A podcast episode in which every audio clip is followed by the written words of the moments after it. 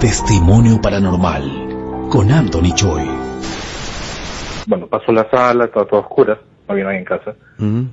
Y cuando intento prender la luz del pasadizo, eh, no prendía. Y de la nada volteo y veo que en el, en el sofá Sí. había un niño sentado. Este niño se me aparece en sueños, recuerdo clarito su nombre era Richard, Richard. venía de Huancayo. Ujú.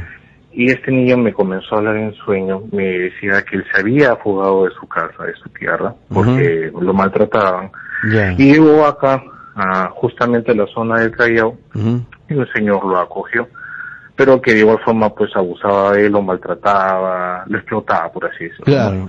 Entonces este niño se escapa y el, este señor lo persigue y justo para, no sé si mala suerte o no, eh, lo termina matando Uy. en, en donde está supuestamente mi casa que anteriormente era, era Pampa. No te pierdas todas estas historias y muchas más en Testimonio Paranormal con Anthony Choi.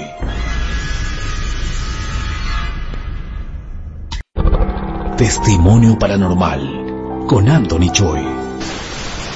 Entonces yo veo a la distancia que venían tres personas, tres mujeres, ¿no? Yo reconocí que eran mujeres por las polleras que llevaban, Por las el polleras. que llevaban. ¿no? Claro. Entonces, este, hasta ahora todo estaba tranquilo, calmado y a la hora que me acerco, este, yo saludo porque usted sabe que en la sierra es, este, un casi un hecho de tener que saludar, ¿no? Claro.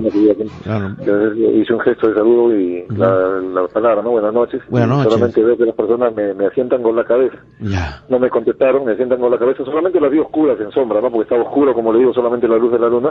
Ya. Y este, habré caminado un par de pasos y de repente lo- los, per- los perros que estaban al alrededor comenzaron a aullar, a desesperarse, a rascar las puertas. ¿Ya? Y entonces yo volteo, giro la cabeza para, Sí. para ver qué pasaba, ¿no? Claro. Que las personas habían caminado unos tres, cuatro pasos, más, más no caminé, ¿Ya? y, nadie, y no había absolutamente nadie. No te pierdas todas estas historias y muchas más en Testimonio Paranormal con Anthony Choi.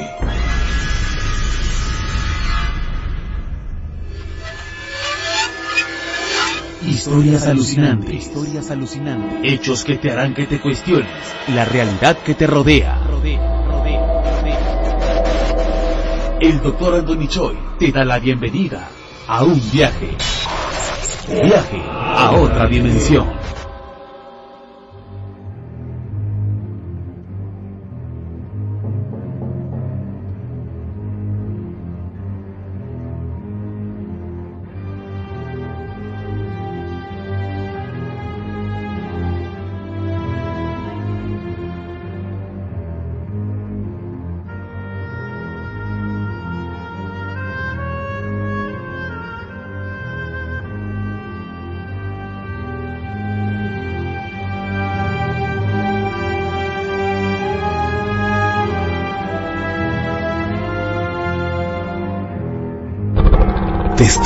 Paranormal con Anthony Choi. Pero en eso yo siento que algo me está mirando. ¿Ya? Entonces volteo así a mirar Sí. y de pronto él estaba frente a mí, o sea, no tan cerca, pero él estaba ahí. ¿Ya? Y no me vas a creer. Entonces me calmé, Ya. respiré, solo quería llegar a mi casa. Y era para mí impactante porque tengo terror a los payasos y verlo en dos carros. Entonces Sí. me quedé más calmada, abrí la ventana, me acuerdo, Ajá. y yo sentía una mirada, sentía una mirada y de pronto volteo y él estaba en el asiento último. Esos 73A solamente Ah, tenía Dios 15 pasajeros exagerando. He bajado en el colegio Maristas, que era el paradero que yo bajaba en el pasaje. Crucé un parque, yo seguía corriendo y llegué a mi casa. Estaba No, estaba desesperada. Entonces, en una de esas que no me abrían yo, este, mi, mi, mi casa para o sea, la puerta tiene una entradita, así una subidita de la cochera del carro. Yo retrocedo así y él estaba en la esquina. No te pierdas todas estas historias y muchas más en Testimonio Paranormal con Anthony Choi. Hola, hola, ¿me escuchas?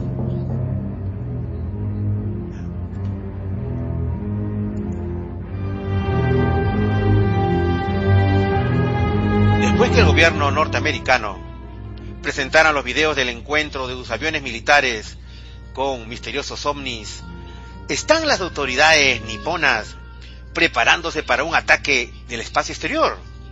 Hoy, en viaje a otra dimensión, Japón se prepara. Debe esperar el mundo un ataque extraterrestre.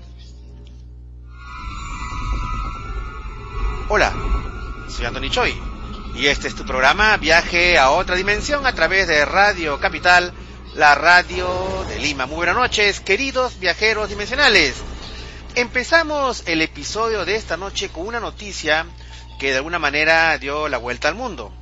A propósito que el pasado lunes 27 eh, el Pentágono declarase a través de sus voceros que unos videos, extraños videos, que en su momento, en el año 2017-2018, fueran publicados por el, uno de los periódicos más importantes de los Estados Unidos, The New York Times, en el que se veía la grabación de extraños objetos voladores no identificados, o sea, ovnis, realizando maniobras increíbles delante de aviones militares eh, norteamericanos, aviones caza, y que el Pentágono reconociera que esos videos eran reales, eh, circuló eh, en Internet, en las redes y también, como no, en diferentes medios de comunicación, que Japón, una de las potencias económicas y tecnológicas del mundo, eh, preparaba protocolos de respuesta ante la posibilidad de un ataque de extraterrestres. Bueno, este 2020 nos está deparando muchas sorpresas, que duda cabe. Eh, al esta pandemia global que estamos viviendo, todos, absolutamente todos, ¿no? Un evento a nivel planetario, un evento histórico que nunca antes había ocurrido en la historia de la humanidad. Se citan otras noticias que francamente nos dejan boquiabiertos. Es cierto que Japón se está preparando para un ataque extraterrestre. Esta noche vamos a dilucidar acerca del tema, siempre de la óptica de nuestro programa, ¿no? de ir a las fuentes. Estaremos en conexión con Japón, ¿no? Eh, con uno de nuestros investigadores de la Asociación Peruana de Ufología, APU, pero en el Japón, eh, Juanjo Nakajodo, él eh, ha investigado el, caso y va a decirnos algo que es muy, muy importante, muy interesante, que de todas maneras eh, va a llamar muchísimo la atención y que no es conocido acá en el Perú con respecto al tema que esta noche nos ocupa, que es Japón se prepara. Debemos esperar el, el o debe esperar el mundo un ataque extraterrestre. En este momento abrimos la central de Radio Capital, pero que ustedes nos llamen al 212-5353, 212-5353 para establecer esta conexión con sus historias en estas noches de cuarentena que los acompañamos, queridos amigos, de lunes a viernes de 8 y 30 a 10 de la noche, eh, tratando de eh, eh, presentarles eh, diferentes tópicos sobre los misterios de la vida, del hombre y del universo, ¿no es cierto? Pero desde una óptica que trata de ser objetiva, ¿no es cierto? Hemos corroborado muchas cosas que son francamente interesantes y algunas eh, que hemos investigado y que algunos inclusive, algunos casos que hemos eh, investigado juntos, nosotros y ustedes, queridos viajeros dimensionales, hemos llegado a la verdad. Es cierto que el camino de la búsqueda de la verdad tiene sus piedras, sus encontrones, sus tropiezos, a veces eh, con errores propios y ajenos. Eh, pero eh, no vamos a, cejar en siempre tratar de llegar a estas noticias, a estos eventos que día a día se nos presenta para saber qué hay detrás de todo eso. Y es por eso que esta noche vamos a, a tratar el tema eh, Japón se prepara, debemos esperar que el mundo va a recibir un ataque extraterrestre. 212-5353, 212-5353 es el momento en el cual nosotros estamos tratando de comunicarnos con sus historias, sus eventos, con todo lo que ha pasado esta semana y de esta manera empieza una nueva semana llena de emociones en viaje a otra dimensión a través de Radio Capital, la radio de Lima, el programa número uno de la noche limeña. Tenemos ya una llamada, mi querido Johnny. Eh, aló, muy buenas noches. Aló, esto, doctor Anthony. Hola, ¿qué tal? ¿Con quién tengo el gusto? Con Felipe Muñoz. ¿Cómo está? Buenas tardes. Buenas noches, perdón. Buenas noches, Felipe. Cuéntanos, ¿qué tal? Eh, muy bien, bien, esto. Oiga, eh, doctor Anthony, quisiera contarle eh, lo que yo viví justamente cuando yo estaba viajando de Chile para, para Lima, algo, ya. algo que nunca me ha pasado. Eh, bueno, le comento rápidamente. Lo que, lo que sucede es que justamente yo venía de Quique hacia Lima. Un viaje ya. sinceramente muy largo.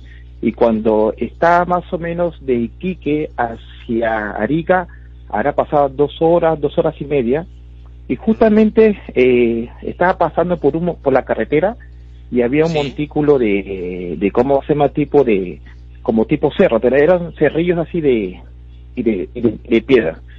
Cuenta resumida mi, esto mi estimado eh, más o menos como a cinco yo supongo cinco o seis metros estaba manejando y de un de repente eh, mi cuerpo se me descarapela y siento que siento como que algo como que algo algo va a pasar o sea, como no sé pues algo me algo que, que como que va a suceder.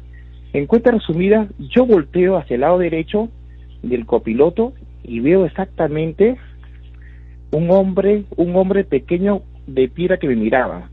O sea algo que a mí nunca me ha pasado sinceramente. O sea yo sé que es eh, medio dudoso de, de y de creer sinceramente pero Ya. eso fue lo que eso fue lo que sucedió no bueno lo que yo hice sinceramente a mí me dio mucho miedo. Yo el auto aceleré creo que a 150 180 me, y me venía con mi Mazda mi Mazda 3 cuando justamente yo le digo esto yo le digo a mi esposa Verónica Verónica mira atrás y justamente y pasaba ese ser de la carretera cruzaba hacia hacia el otro extremo pero caminaba o sea, y caminaba no no de una forma usual una forma inusual no? entonces justamente sí dígame No, sino, eh, no, a ver, vamos a ver. En primer lugar, eh, Felipe, eh, ¿qué hora eran? más o menos yo yo supongo que habrá sido a las tres y media de la tarde un aproximado porque yo, yo Ah, era de día. Sí, efectivamente, en la tarde. O sea, yo avisoré muy bien, sinceramente. O sea, yo sé lo que vi. Ya. Mire, Ahora. Felipe, eh, ¿tú estabas acompañado de quién? Yo estaba acompañado de mi, de mi esposa y mis hijos. Lo que pasa es que yo soy ingeniero civil titulado en la Universidad de Chile, pero lamentablemente en el año, eso sucedió en octubre del 2015. Lo que pasa es que justamente en esa época eh, la situación económica en la construcción se puso muy crítica, sinceramente. ¿Ya? Entonces, y lamentablemente tuve que, tuve que salir de, Por avión, no, por tierra. Y de repente dice que viste un montículo, tres y media de la tarde, esa carretera, entiendo que es puro desierto. Y- y- Efectivamente, ¿Y, qué es lo que viste? ¿Qué es lo que pasó? ¿No era un montículo? No entiendo eso. No, a ver, le comento rápidamente, nuevamente. Lo que pasa que más o menos esto estaba pasando por la carretera, era, era sinceramente el desierto, ¿no? Pero Claro. a- al costado de la carretera había como tipo cerrillos de, ¿cómo se llama? De, ¿cómo se llama? De piedra. Ya, que Ya. yo imagino que habrán sido rocas que, y habrán cortado para que haga el camino. Justamente como a cinco, yo imagino que cinco o seis metros, eh, de un de repente sentí un miedo y mi, y mi cuerpo se me escarapeló de una forma, según yo, muy fuerte. Entonces, cuenta resumida, mi estimado Anthony, eh, algo me indica que volteé hacia, hacia el lado derecho y yo volteo hacia el lado derecho y veo que a mí me miran unos ojos grandes, pero era como un ser, pero de piedra. ¿Ya? De piedra. Yo, efectivamente, créame, mi estimado, yo sé que es poco creíble, sinceramente, lo que. no, no, que te, escuchamos con suma atención, Felipe. No, no te Sí, preocupes mire, de eso. y yo la verdad que yo soy, yo soy muy incrédulo con todo esto, sinceramente, la verdad. Eh, Justamente, y yo agarro, y justo, yo sinceramente fue tanto el miedo que yo apreté el, el acelerador al fondo porque yo no soy de quedarme para, para inspeccionar. Y yo le digo, Claro. mira, esto, yo le digo a mi esposa, mira, Verónica, mira, mira, mira. Ella mira hacia atrás y yo miro por el espejo retrovisor que esa persona y cruzaba, o sea, y cruzaba la pista, o sea, la carretera, pero no, o sea, y no caminando como puede caminar un ser humano, o sea, algo Sí, ¿no? medio así como que, como que las piernas como que la abría mucho, pero de, de, de una, de una manera muy inusual, sinceramente. Pero ¿cómo, cómo inusual, Felipe? Eh, explícanos ¿Por esa qué? forma de mira, caminar. porque como que abría mucho así las piernas, me- o sea, ¿me entiendes? O sea, no caminaba como puede caminar un, un ser humano común y corriente, ¿me entiendes? ¿Ya? O sea, con, con- como con zancos largos. Efectivamente, Sanco Largo. Cuenta resumida, mi estimado, pero acá hay, acá hay dos historias, ¿ah? Justamente esto, bueno, yo sinceramente fue tanto el miedo que yo sentí que yo aceleré, yo imagino que habrá ido a 150, 180 con el auto, y porque yo no sé de quedarme. Entonces, cuenta resumida, yo siempre me quedé con, con eso. Y justamente yo tengo siempre contacto con un amigo que se llama Alejandro Ábalos. Escuche bien, Alejandro Ábalos. Yo le digo, mira. Mira esto, más o menos por la altura de, de la salitrera Hamberton, ¿no? Por ahí justamente esto, me sucedió esto. Entonces, y aquí se inicia otra y otra historia. Entonces me dice, sí, Felipe, mira, a ver, yo te contaré algo que a ti nunca te he contado. A ver, cuéntame. Me dice, eh, lo que pasa que yo una vez esto, cuando estaba un poco más joven, eh, yo voy por la, por la, por la Hamberton, que está, como se llama?, abandonada, un amigo, y por ahí pues ahí andando, por ahí inspeccionando, y encontramos un cadáver eh, supuestamente alienígeno más o menos de 20 centímetros. Y créame, mi estimado Anthony, que yo no le creía. ¿ah? Y justamente, mira, te voy, y te voy a enviar el link del periódico. El periódico de la estrella de, de, la estrella de Quique. Cuenta okay. resumida, mi estimado Anthony. Esto, yo estaba averiguando y efectivamente, o sea, mi amigo, a esto, y le habían entrevistado estos alemanes, creo que también de Inglaterra, para ver esto, el caso que él había encontrado, el, el ¿cómo se llama? El, el, este, ¿cómo se llama este, este esqueleto? Ser extraterrestre de 20 centímetros. Ah, sí, sí recuerdo ese caso. Claro, justamente sí, ahí mi amigo caso. Alejandro Ábalos, él ha sido que le había encontrado, efectivamente, pues justamente ahí me envió el link con el periódico y me dice, sí, lo que pasa que por ahí suceden cosas extrañas, entonces justamente, dije, entonces lo que yo he visto es cierto, porque yo, créame, mi estimado Anthony, lo que yo vi, o sea, simplemente es, es, es, es poco creíble, pero yo le digo, a ver, si bien se acierta, eh, Felipe, yo te pediría, eh, Luis Felipe, te pediría que me trate de describir eh, el ser que tuviste. En primer lugar, el tamaño, ¿qué estatura tendría?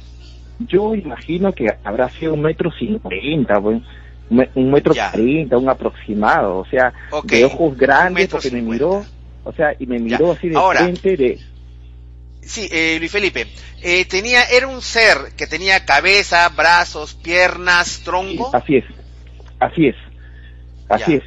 Y es más, o sea, y se confundía exactamente con el montículo de, de piedras, ¿me entiendes? O sea, yo ya, creo o que... Sea, era un ser de un metro cincuenta, como si fuera un hombre, pero era constituido de rocas, de piedra. Es como si su piel estuviera curtida o, o, o, se mostrara como pedazos. Yo me, yo me pongo a pensar en este personaje de cómic de los cuatro fantásticos. Había La un hombre roca. que era un hombre Ah, piedra. claro, el hombre piedra. Algo así como eso. Claro.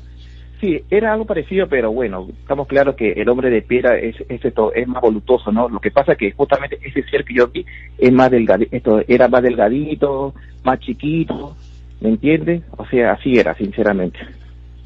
Ya. Ahora, eh, no podría ser, a vamos a ver, tratando de dar una explicación, alguna persona que tuviera algún tipo de problema dermatológico, como que la piel curtida, eh, con, no sé, pues, con supuraciones, con erupciones, No lo tratando creo, de pensar que no es un hombre piedra, digamos. mi estimado, y no lo creo, porque yo le digo muy, esto, yo le digo algo que es bien claro. Yo sé lo que vi y yo sé lo que cuando vi en el espejo retrovisor, y justamente también yo yo volteé hacia hacia hacia, hacia, hacia el vidrio de, trasero de mi auto y yo vi Sí. cómo cómo caminó ese ese ser, o sea, no fue un ser humano común y corriente que podemos caminar no sé, pues o sea, uno ya sabe cómo camina un ser humano, ¿no? Pero eh, Sí. como como dice usted, daba esto eh, zancadas largas y cómo se llama como mea como mea raras yo la verdad que yo me asusté bastante y créanme que yo aceleré porque yo no sé de quedarme tengo que quedar Claro, claro. claro Ahora, eh, eh, eh, Felipe, eh, una última pregunta antes eh, de, Sí, de cortar la, la llamada y, y- y pidiéndote por favor que cuando termine esta llamada te quedes en el interno y con mi operador Johnny eh, Cárcamo, eh, por favor me dejes tu teléfono porque es muy importante conversar contigo. La última pregunta es, ah claro esta sensación que tú sentiste de frío, de escalofrío, ¿fue antes de ver al, al, al ser?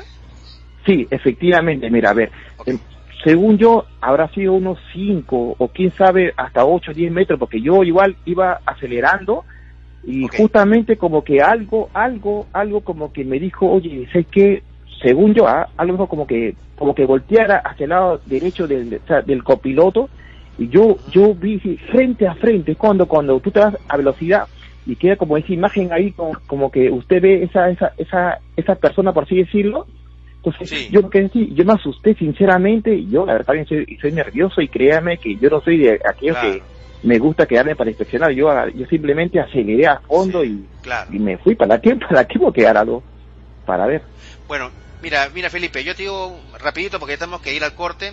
Esa zona que tú dices del norte de Chile es una zona de muchos eh, fenómenos o eventos anómalos. Sí, así es. El, el tema ese del este ser extraterrestre causó un revuelo a nivel mundial.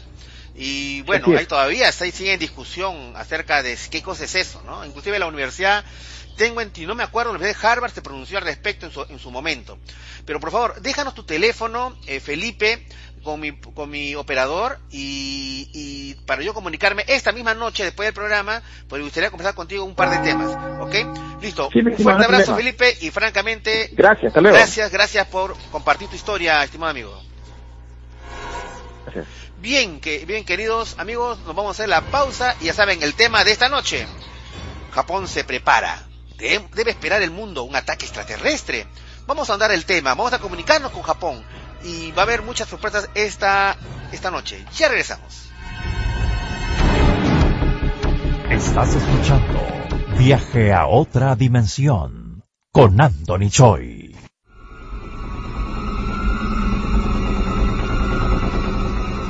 Hola, soy Anthony Choi y este es tu programa Viaje a otra dimensión a través de Radio Capital, la radio de Lima. Bien, queridos amigos, esta noche ya saben el tema Japón se prepara.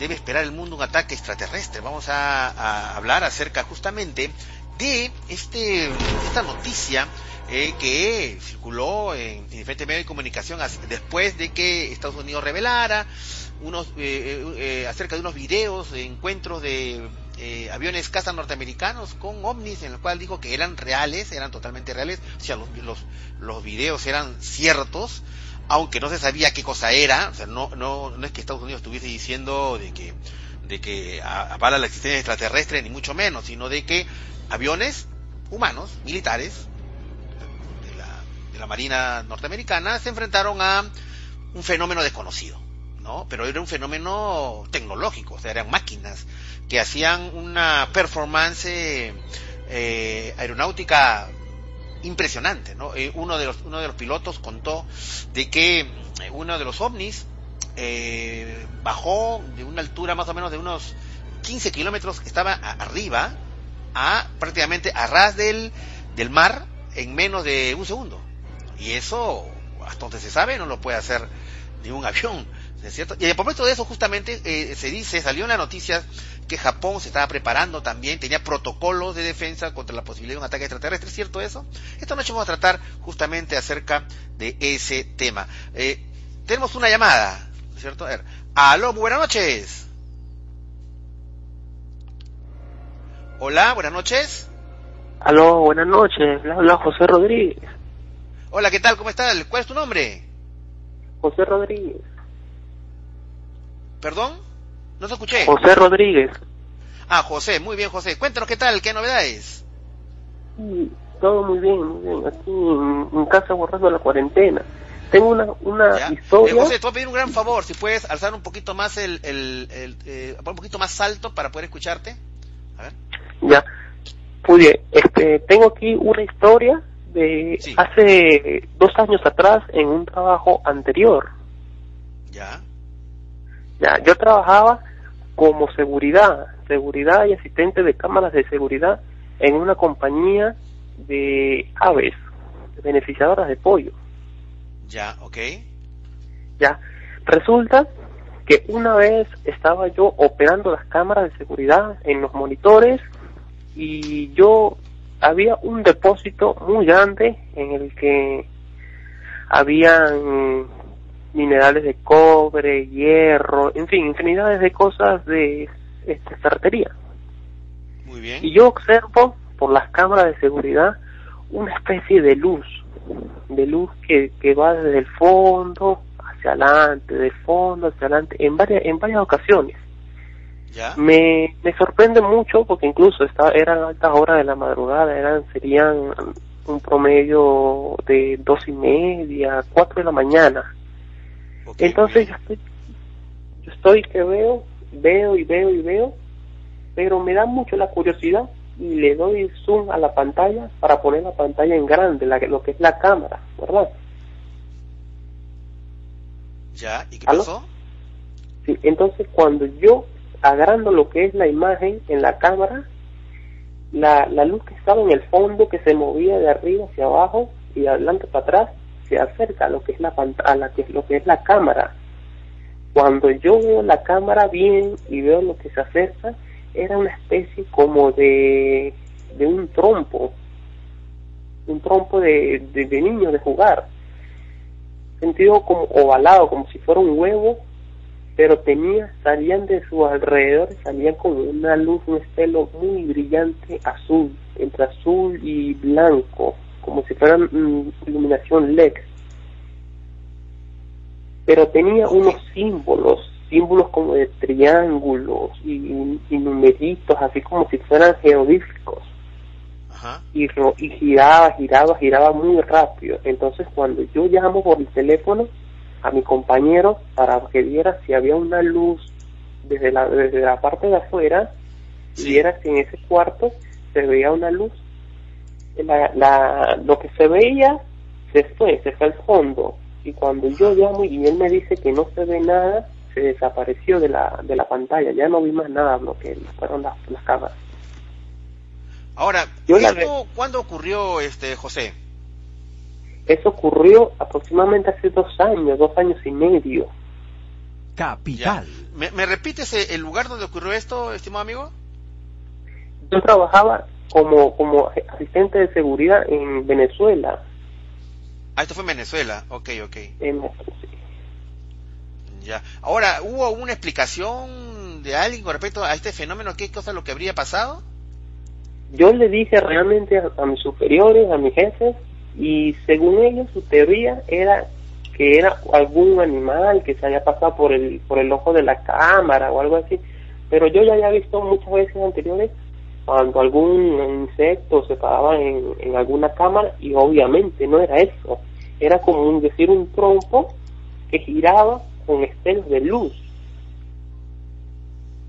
Pero nadie a la final nadie me creyó nadie eso aunque siempre quedó una cierta duda. Una cierta pero yo duda. estuve- y yo estuve muy estuve muy claro de lo que vi y obviamente eso me quitó el sueño por varios días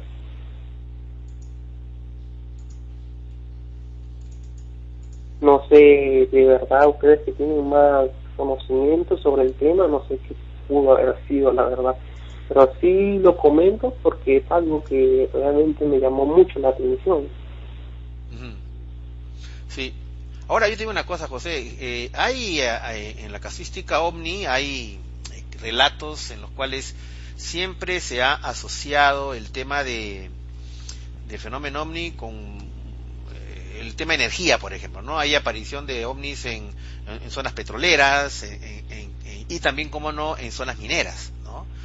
De, este, ahora, ¿por qué? Todavía no se encuentra una, una- una- un tema, pero generalmente donde hay yacimientos petroleros o yacimientos mineros, donde hay excavaciones mineras, digamos minas a tajo abierto, eh, etcétera, hay, hay presencia ovni, ¿no? Este, Sí, eh, hay dos factores en los cuales siempre, de alguna manera, eh,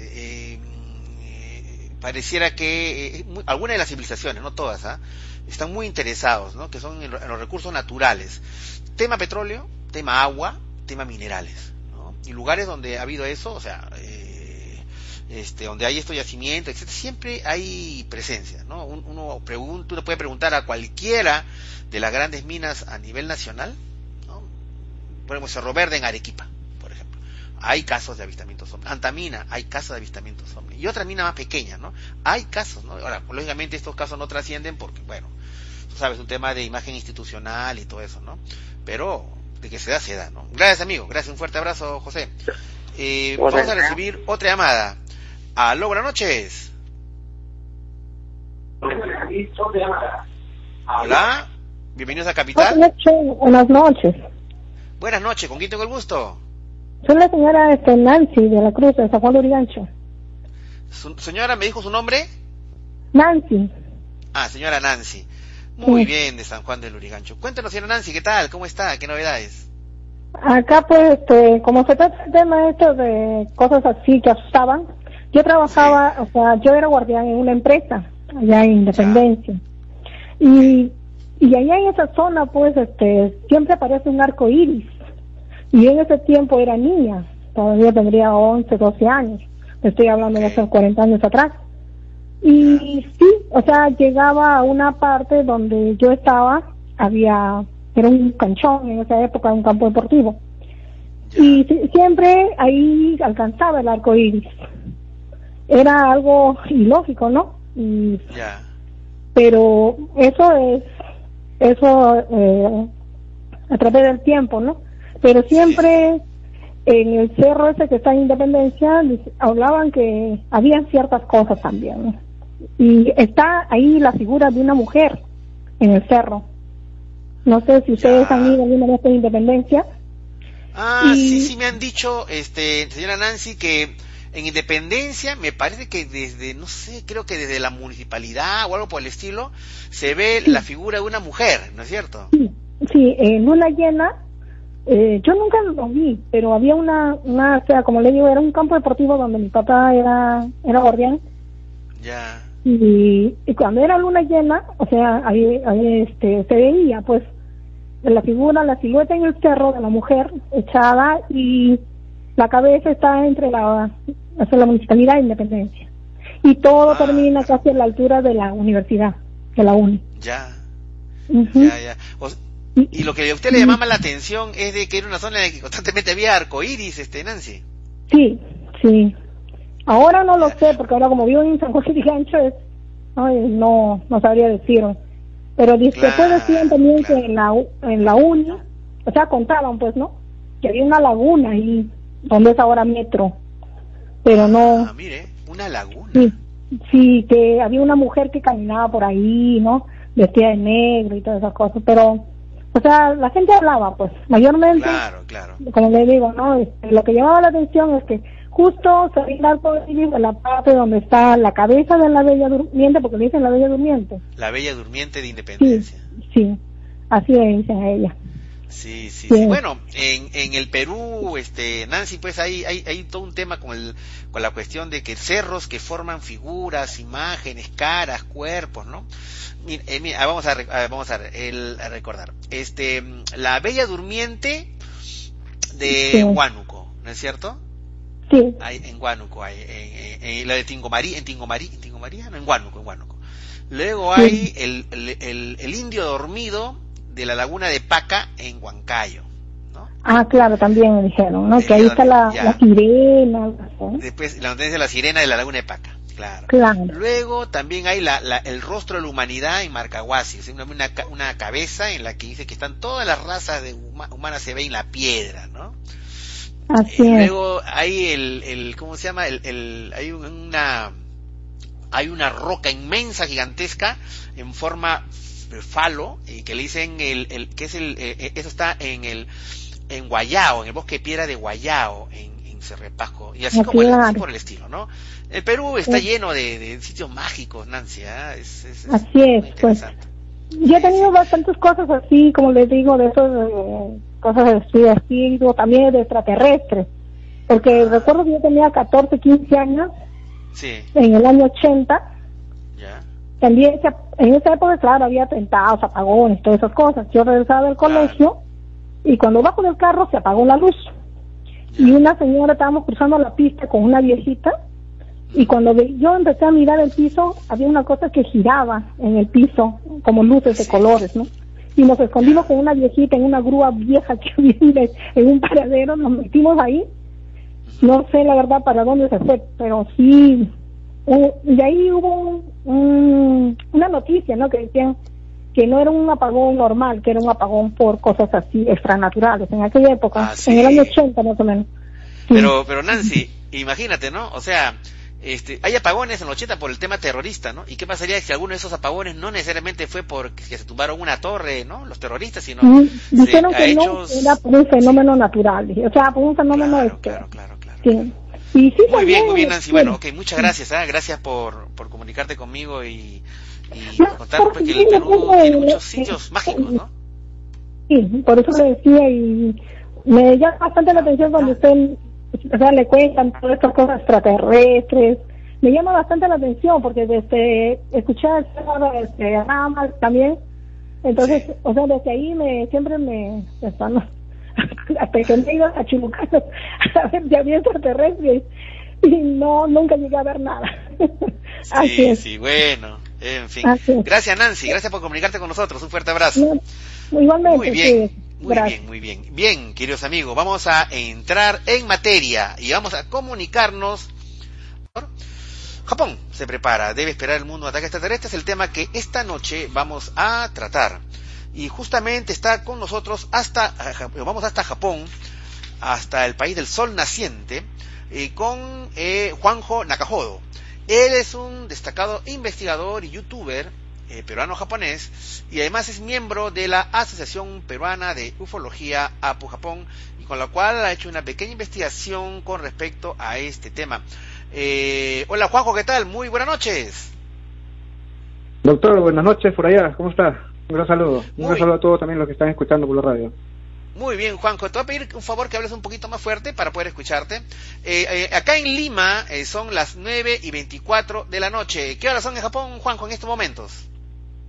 Acá son 11 y 24 de la mañana. Ah, caramba, muy bien. O sea, recién acaba de tomar desayuno, amigo. Muy bien, Juan. acá se toma como a las 6 de la mañana. Hay esta noticia, hay esta noticia, y yo quisiera también a Switcher, tenemos ahí un video sin audio, ¿no? Un video para ver si lo podemos lanzar eh, como respaldo a, a, lo que vamos a conversar con, eh, con Juanjo Nakajodo. Juanjo, bueno, tú eres un investigador, eh, contigo hicimos eh, hace un par de semanas, me parece, una semana y media, un caso que llamó muchísimo la atención acerca de una investigación eh, de una eh, señora, señorita, ¿no es cierto?, eh, que había tenido un encuentro extraterrestre en las afueras de eh, Tokio en el año 92 y que estos seres curiosamente se parecían, y ahí viene el tema porque la variedad del fenómeno es tan interesante, estos seres se parecían, parecían, digo yo, tenían la fisonomía de nativos este eh, indios, pero norteamericanos, ¿no? O sea, como pieles rojas, algo por el estilo. Y el caso muy interesante que llamó mucho la atención, este Juanjo.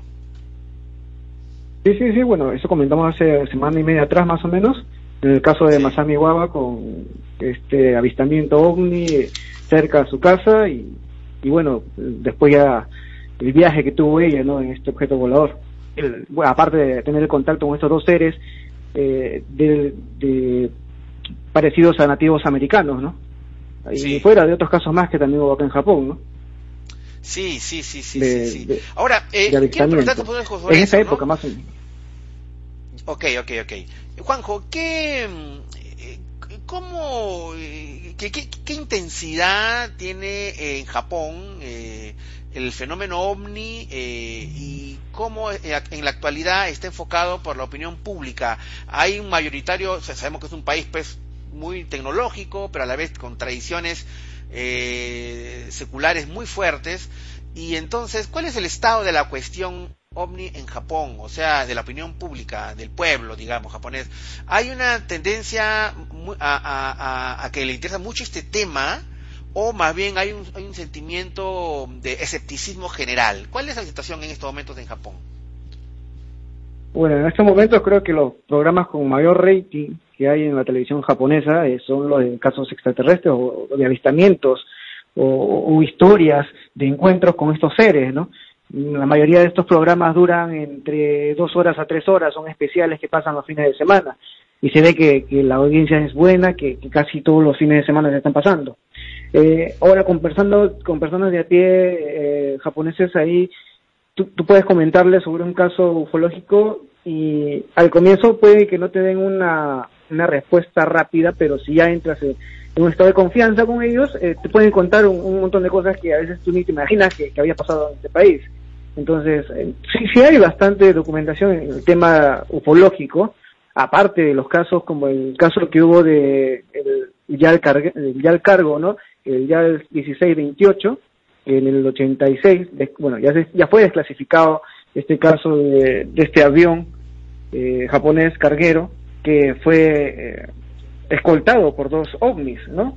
aparte del capitán de vuelo de Kanjo eh, Terauchi, fue que comentó, aparte de dar dibujos y gráficos de qué es lo que vio él que estaba acompañando este avión.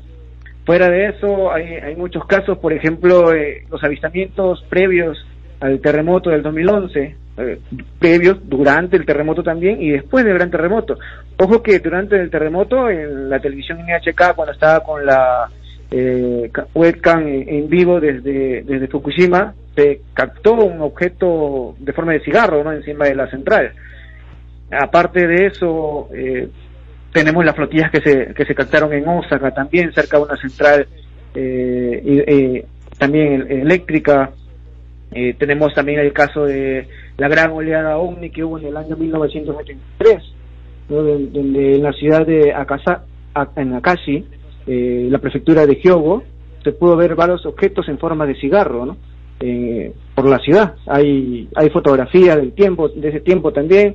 Después también está del lago Biwa, en la prefectura de Shiga. Eh, y todo fue, estos, estos casos son de 1973, el de, el de Akashi en Hyogo fue el 29 de marzo, y el mismo año, en, en 1973, el 26 de mayo, en, en Shiga, en la prefectura de Shiga, también aparecieron objetos eh, no identificados, ¿no? Este, esta vez en forma de sombrero. Así como eso, hay, hay, hay fotografías del época que, que, que, bueno, después se los podemos compartir en, su página de Facebook también que he podido obtener. Y, bueno, para, para que vean ¿no? estas imágenes. O sea, no es desde ahora último nada más esto de los avistamientos. Japón tiene una, vasta historia eh, sobre estos objetos, ¿no? Sobre Japón. Y aparte que también está involucrado un caso también de la primera, ex primera dama que supuestamente fue abducida por un okay, Ok, entonces, mira, eh, vamos a hacer la... ¿Aló?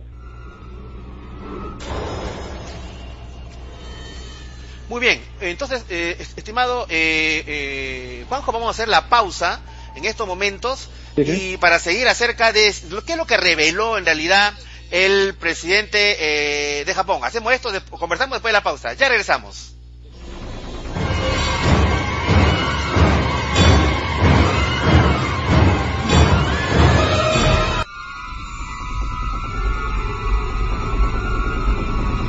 Anthony Choi está en Capital con Viaje a otra dimensión.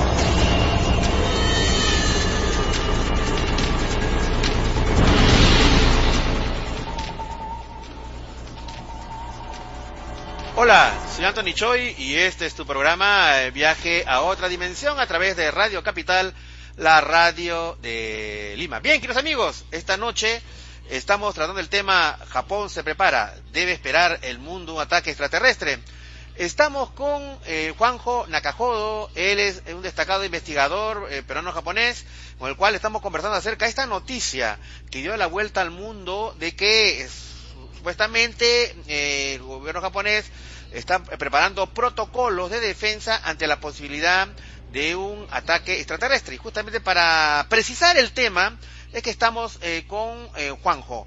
Eh, Juanjo, ¿me, me, me escuchas? Sí, sí, la escucho perfecto. Y claro. ¿Aló? Sí, le escucho claro. Muy bien, Juanjo.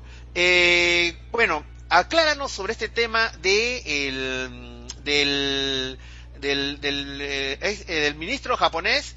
¿Qué cosa es lo que dijo exactamente y, a qué apunta el gobierno japonés en su relación con el tema extraterrestre? Ya bueno, después de la publicación del 28, bueno, 28 para acá, y 27 para ustedes allá en Sudamérica, de las declaraciones del Pentágono, le hicieron una pregunta al, primer, al ministro de Defensa de Japón, Kono Taro, ¿qué haría el gobierno de Japón si un ovni entra en, en territorio japonés? Y la respuesta de él fue nada. O sea, o, para ser más preciso, ¿no? El gobierno japonés dijo que a través de un comunicado que no ha considerado ninguna acción especial para lidiar con una posible eh, una, una posibilidad de extraterrestres que lleguen al país. Y bueno, eso también rebotó en el periódico Mainichi Shimbun.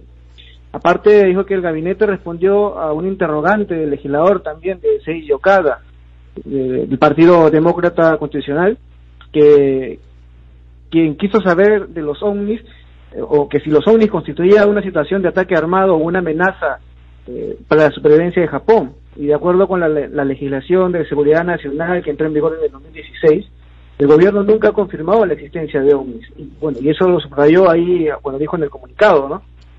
Y aparte, lo que dijo el, el primer ministro eh, Kono Taro, es que los pilotos de la Fuerza Aérea Japonesa nunca han encontrado un ovni hasta ahora. Y eso lo dice en esa conferencia que estamos viendo en pantallas, ¿no? Es eh, lo que él declara es eso. Pero que eh, si hay un, piloto que haya tenido un encuentro o tenga un video, que por favor informe, que lo reporte.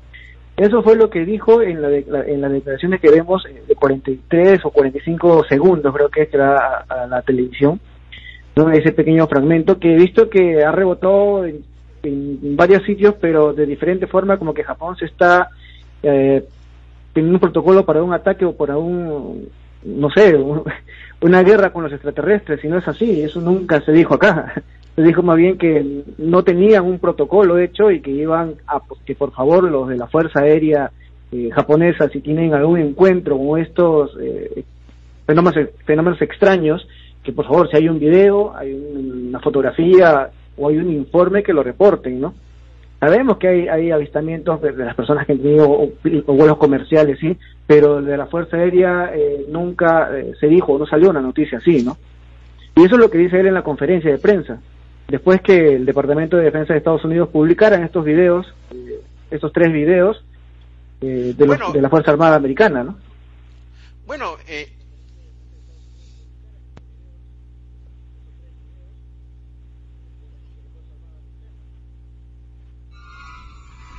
Ahora, eh, Juanjo, eh, es interesante que tú hayas hecho esta precisión de que no es que el gobierno japonés tenga un protocolo preparado de ataque extraterrestre, eh, sino yo creo que lo que ahora estás aclarando es desde mi punto de vista mucho más importante y más real. Te explico. Yo he conversado con muchos pilotos peruanos, por ejemplo, o eh, pilotos eh, peruanos de, la Fuerza Aérea Peruana y también con pilotos de otras fuerzas aéreas. Y siempre me decían lo siguiente, doctor Choi, yo he tenido eh, experiencias con ovnis, pero generalmente no lo queremos comentar, no lo queremos decir, porque si nosotros lo decimos o comentamos eso, lo primero que van a hacer es hacer una investigación y entre la investigación que hay con respecto a cada oficial, eh, de la Fuerza Aérea es que le van a hacer seguramente, va a pasar por un psicólogo para ver si una persona que está totalmente sana y objetiva. Y lógicamente la persona va a salir bien en el examen, o sea, va a salir de que es una persona sana, objetiva, que es un buen piloto, etcétera. Pero el simple hecho de que en su foja de servicio figure un examen de psicólogo podría, digo, podría influir en el estudio cuando en el estudio canalicen eh, toda su situación cuando él quiera ascender, ¿no? De capitán a comandante, comandante coronel, coronel a general. Entonces, los pilotos dicen una cosa muy práctica, porque los pilotos de la Fuerza Aérea son sobre todo pragmáticos, ¿no? Prácticos. Dicen, ¿para qué voy a malograr mi foja de servicio eh, diciendo que he visto un ovni? Mejor me lo callo. Pero sería muy diferente cuando ya se da una orden oficial en la cual se indica que eh, se ordena a todos los pilotos que si tienen un avistamiento ovni se eh, lo, reporten a su superior. Si hay una orden expresa con respecto a este tema, ya la cosa se facilitaría y habría muchos pilotos que ya podrían hablar con total libertad.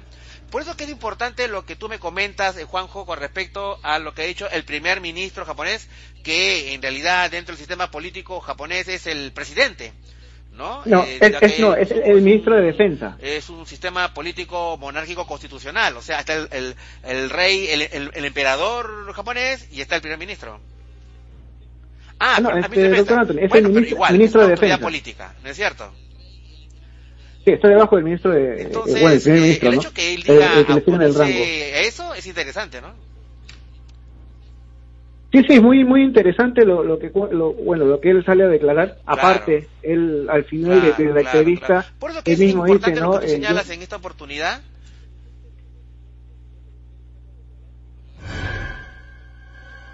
creo que hay un, un desfase en la llamada, pero bueno, eh, lo que lo que le quería comentar es que lo que él dice al final de la entrevista es que él realmente no cree en los ovnis, Ahora, vamos a ver, ¿no? Con, siendo una persona que tiene ese cargo y puede tener eh, un montón de informes, de hecho que no los va a decir, no los va a comunicar así en público, sabes que son muy reservados acá los japoneses, pero bueno, eso es lo que él declara eh, en estos 45 o 43 segundos, ¿no? De, de esta conferencia.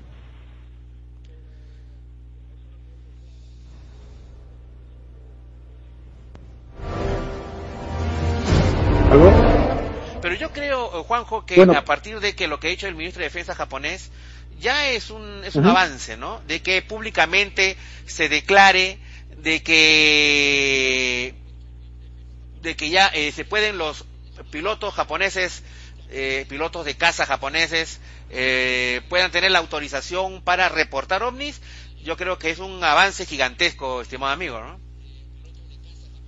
No, sí, sí, aparte ya con eso se liberan de, no tener manchada la hoja de vida de, un militar, ¿no? O sea, ya con esta, eh, lo, bueno, con lo que ha dicho el, ministro de Defensa de que por favor, si hay algún alguna afirmación o algún video eh, de, alguna nave o alguna fotografía eh, que puedan reportarlos, entonces ahí ya los, como decirle, no que no se preocupen de su hoja de vida, que, que esto ya fue desclasificado, lo estamos viendo en todos los países, lo está desclasificando Estados Unidos, entonces es algo real que está pasando en, este planeta, ¿no?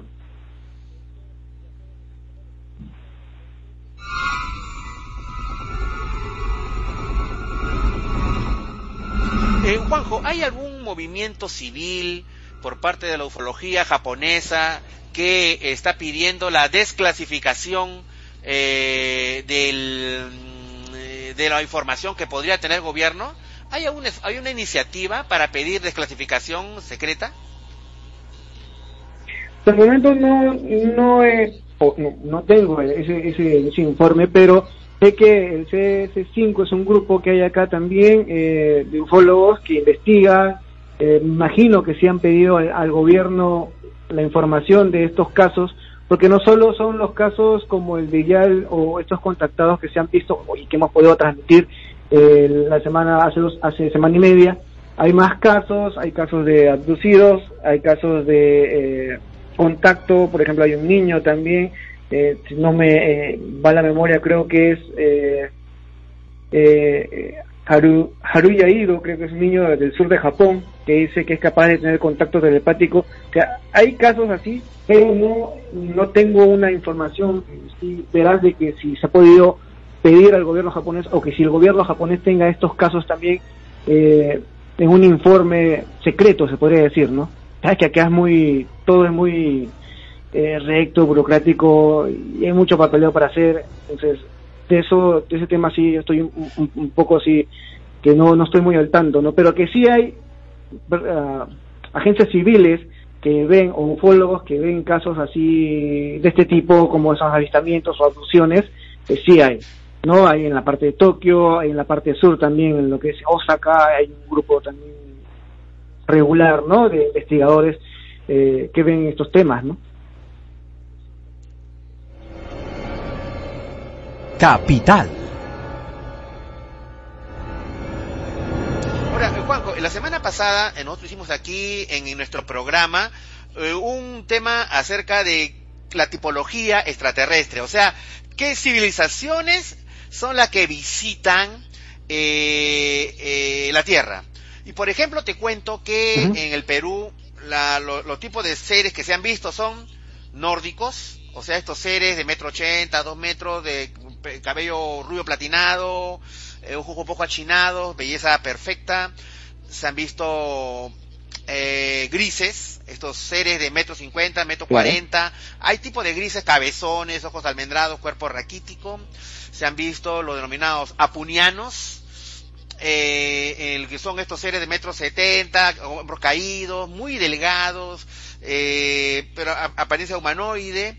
Pero, por ejemplo, no se ha visto eh, seres reptilianos, muy poco, eh, seres reptilianos, muy pocos casos, eh, estos seres tipo mantis, tampoco, muy pocos, y también hay el tema de seres más que todo energéticos, espirituales, como el tema, el tema de Oxalc, o, o, tipo, tipo pleiadianos, lirianos, ¿no? Que se ven como imágenes un poco hasta angelicales, ¿no?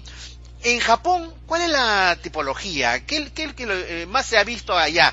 Y, se subrayo en lo siguiente, ¿se ve mucho el tema de reptilianos, por ejemplo, en el Japón? Mira, hay, hay un templo al sur de Japón donde tienen a un, se podría decir, reptil, un reptiliano, eh, con una armadura samurái. Ya, eso hay un, hay un templo donde hay, hay varias estatuas de samuráis ahí, pero solo hay una peculiaridad, que hay uno que es un reptiliano. No he tenido la oportunidad de ir, sí he visto en fotografías, pero sí es, es algo extraño. Aparte, los seres que han visto acá, por ejemplo, en el caso de, de Subaru, es, son grises, pero con ojos rojos, ¿no? Eh, el otro caso es el de Masami Wawa, que son los típicos indioamericanos, pero la peculiaridad que no tenían cuello. Después tenemos el caso de estos dos niños, que a uno le tocó la, el hombro, que, que, lo, que, lo, hicimos creo en, en, en, mi canal de YouTube, eh, no sé si se acuerdan que lo pasamos ahí, de estos seres eh, que tenían eh, orejas grandes, eh, creo que es un caso americano sí, también sí. que hay igual, la, es la misma tipología, no, no ahorita no me acuerdo el, el, el tipo de, de, de, raza, pero bueno, e, era eran así pequeños, eh, orejas grandes, eh, los ojos a los costados, sí, eh, el caso boca de pequeña y dientes, ¿no? que también muy parecido, el caso oh, de Hopkinsville. Eh, claro, 55. claro, ese tipo se ha visto acá también. Se, se vio acá también, eh, bueno, lo pasamos un video en mi canal. aparte, bueno, como los seres mitológicos que hay en Japón, ¿no? Los, los, los kappa, los... Eh, hay, hay uno en forma también de oso hormiguero, también que ha sido captado en fotografías por, por Skywatcher. Eh, ahora no sé si es un ser eh, espiritual o, eh, o, sea, o, o, un extraterrestre en sí, ¿no? Pero son fotos que han sido captadas, han sido tomadas acá en Japón. Sí, sí, sí, sí. y creo que lo pasamos en el programa y coloqué una fotografía, una, una imagen, mejor dicho, que, que fue de una exposición del 2019 en el simposio de ufología de, de, de, acá en Japón que se usa en Tokio, ¿no? Eh, que fue dirigido por el, ufólogo eh, Takemoto-san, ¿no?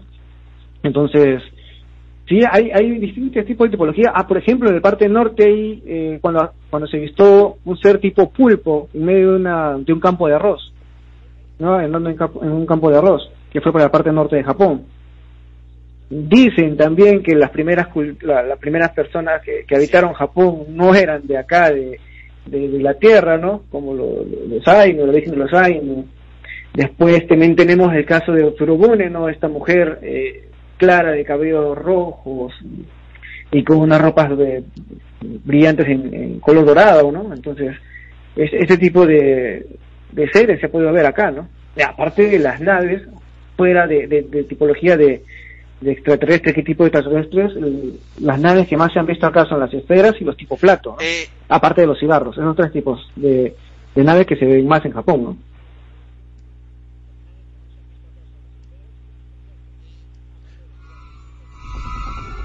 Capital. Bueno, eh, Juanjo, eh, en cuanto a las naves, es lo mismo en el Perú in, a nivel mundial, ¿ah? ¿eh? tipo esfera, tipo disco y tipo eh, cigarro son las que se ven a nivel mundial. En eso, mm, en un 80% se ve eso. Eh, ¿Tú qué crees, eh, Juanjo, que de tu punto de vista sería el caso japonés más importante, ¿no? O sea, me refiero, eh, cuando se habla de Estados Unidos se habla del caso Roswell, cuando se habla de Brasil se habla del caso, podría ser Barguiña, o el caso Colares, en el caso de Chile se habla del el caso del del, del, del, teniente Valdés, ¿no? En el Perú se habla del incidente de Chulucanas o el caso La Joya. En el caso de Japón, ¿cuál crees tú que sería el caso más interesante, más llamativo, digamos? Mm, para mí sería el del 17 de noviembre de 1986, Japan Airlines, vuelo 1628. El vuelo que eh, por el lado de Alaska fue escoltado, se podría decir escoltado por dos objetos eh, voladores, ¿no? Eh, inmensos. Aparte que el piloto del vuelo, el capitán Kenju eh, Terauchi, describió con mucho detalle lo que observó, ¿no? La, y bueno, relató también para todos los medios. salió casi todos los medios de televisión, dio dibujos, dio gráficos de lo que observó. Bueno, ya este también, este caso también ya fue desclasificado. Para mí es uno de los que, tiene mucho, muchos datos, ¿no? Que da él. Por ejemplo, las naves, eh, como por ejemplo, vamos con el, monumental que de, de, Perú, son tres, tres estadios de eso, el tamaño de esa nave que él vio.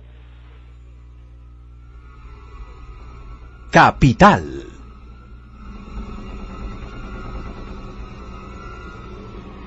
Y fuera de eso, si tenemos en la historia... al investigador norteamericano de la FAA, la Federal Aviation Administration, que fue la persona que, recogió y escondió la información cuando vinieron agentes federales a, hacer desaparecer todo el caso.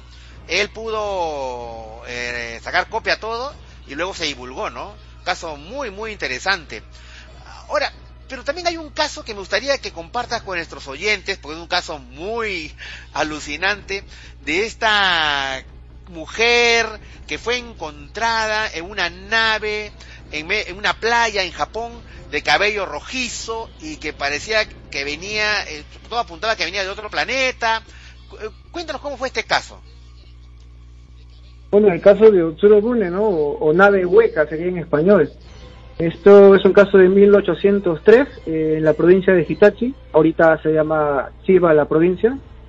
Eh, y bueno, está escrito en tres diferentes libros ya. En 1835 se escribió en el Hyoryu Kyushu, en, el, en 1825 en el Togen Shosetsu y en 1844 Ume no Shiri. En estos tres libros eh, la mayoría cuenta la misma historia al comienzo, porque esto pasa en febrero, si no me equivoco es el 2 o el 22 de febrero de 1803, que es una mujer eh, que llega, una joven mujer de unos más o menos 20 años a bordo de una embarcación, llega a la playa, hablando un idioma totalmente desconocido para, para la época y para los japoneses, ¿no?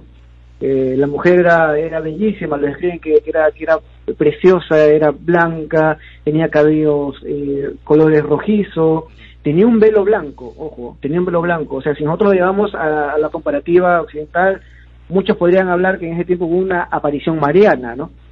Pero si lo llevamos a Japón es una persona extraña, ya que acá no, no vemos mucho con la religión católica, pero eh, llega alguna embarcación de metal, eh, con lunas pavanizadas, eh, pavonadas, mejor dicho, en la parte de arriba, y que portaba una caja media extraña, donde tenía un montón de tipos de escrituras que no, no conocían acá, ¿no? Igual se hizo investigaciones después de qué cosa eran ese tipo de, escrituras que tenía en esta caja, eran cuatro símbolos, y nunca se llegaron a, encontrar de dónde, porque muchos pensaron que era, no sé, no pensaban en, extraterrestre en ese momento, sino que podía haber venido de, la parte del norte de Rusia o países nórdicos, ¿no? Que se haya escapado en esta, esta embarcación. Lo raro que era una embarcación de metal y en esa época todas las embarcaciones eran de madera. Eh, sus ropas eran muy eh, preciosas para que sea una prisionera. Entonces, eh, ahí estaba la duda, ¿no? Y esa es la sorprendente historia descrita en el folclore japonés de la época, ¿no? Y, se pueden encontrar en estos tres libros esa llegada de esta mujer a la, bahía de Hitachi, a la playa de Hitachi, pero ya después ya cambian las historias, una dicen que se quedó acá, convivió con el pueblo, otra dicen que se regresa a la nave y se va de nuevo, pero eh, lo principal es que llega una mujer extraña, eh, con rasgos eh, nórdicos, se podría decir, con cabellos rojos, eh, con una vestimenta muy distinta para la época, con un velo blanco, y bueno, con esta nave extraña, ¿no?, que llega a la playa.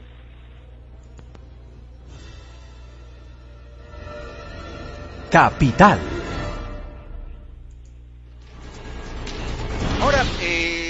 Mucho en la ufología, tú sabes que hay información y desinformación, ¿no? Hay un sector que tratamos de hacer investigaciones serias partiendo de la realidad, pero también hay sectores que tratan de desinformar, tratan de dar una imagen diferente y ficticia.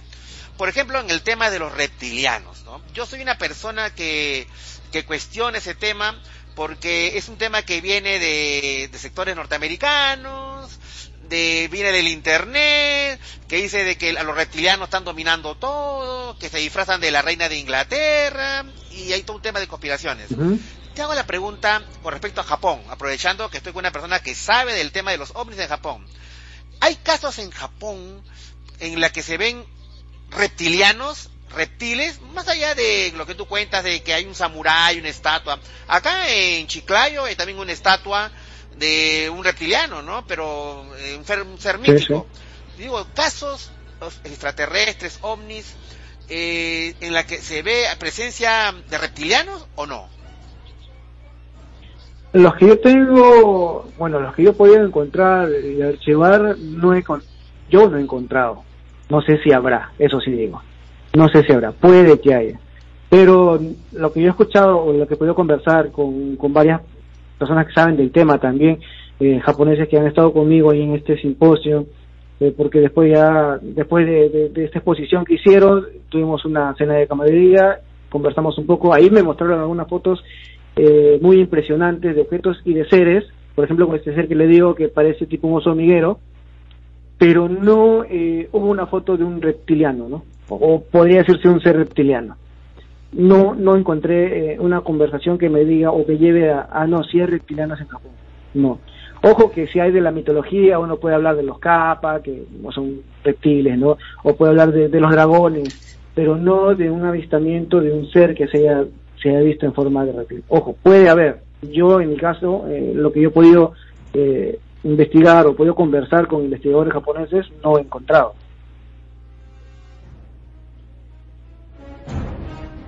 Capital. Ok, te pregunto eso y ya para terminar y agradeciendo profundamente eh, la presencia este, en nuestro programa, de que yo eh, he hablado con investigadores de China y nunca han visto un reptiliano. He conversado con investigadores de República Checa y nunca han visto un reptiliano. He conversado con investigadores de Turquía y nunca han visto un reptiliano. He conversado con investigadores de Italia y nunca han visto un reptiliano. Entonces, hay desinformación con esto de los reptiles y todo eso. En fin, eh, Juanjo, quiero agradecerte profundamente tu presencia en nuestro programa y, como no, estar al tanto de cualquier novedad con respecto a eh, lo que sucede en el Japón. Y bueno, si bien es cierto que está claro que Japón no es que tenga un protocolo contra extraterrestres, sino de que ha aperturado para que los pilotos japoneses puedan reportar con confianza sus encuentros ovni. Juanjo, muchas gracias por haber participado en mi programa. Gracias a usted por la, por la invitación y un saludo a todos los que están ahí y a todos los que están escuchando, ¿no? A, los del Grupo Roba también que han mandado saludos aquí. Eh, gracias a ellos también por contactarme con usted.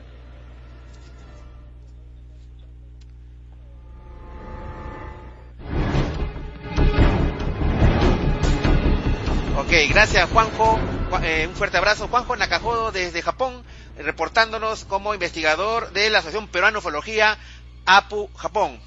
Bien, queridos amigos, eh, nos vamos ya despidiendo y quiero decirles de que lo que viene, eh, lo que hoy regresa, atención, hoy regresa Capital Deportes a partir de las 10 de la noche con Alan 10 y Juan Luis Morales. No se lo pierdan. Capital Deportes a, partir de las 10 de la noche con Alan 10 y Juan Luis Morales. Quiero saludar el cumpleaños hoy de mi vidente, de mi equipo de investigación Proyecto 33, Flor Menéndez. Florcita, hoy es tu cumpleaños. Un feliz cumpleaños, querida amiga, en estos largos años de investigaciones. Te deseo a ti que te pases muy bonito en compañía de los tuyos. Una gran vidente y pronto quiero tenerte en mi programa, porque me han contado que en estos tiempos han aumentado tus poderes y te puedes comunicar con todos, con todo. Así que un fuerte abrazo a mi querida Flor Menéndez.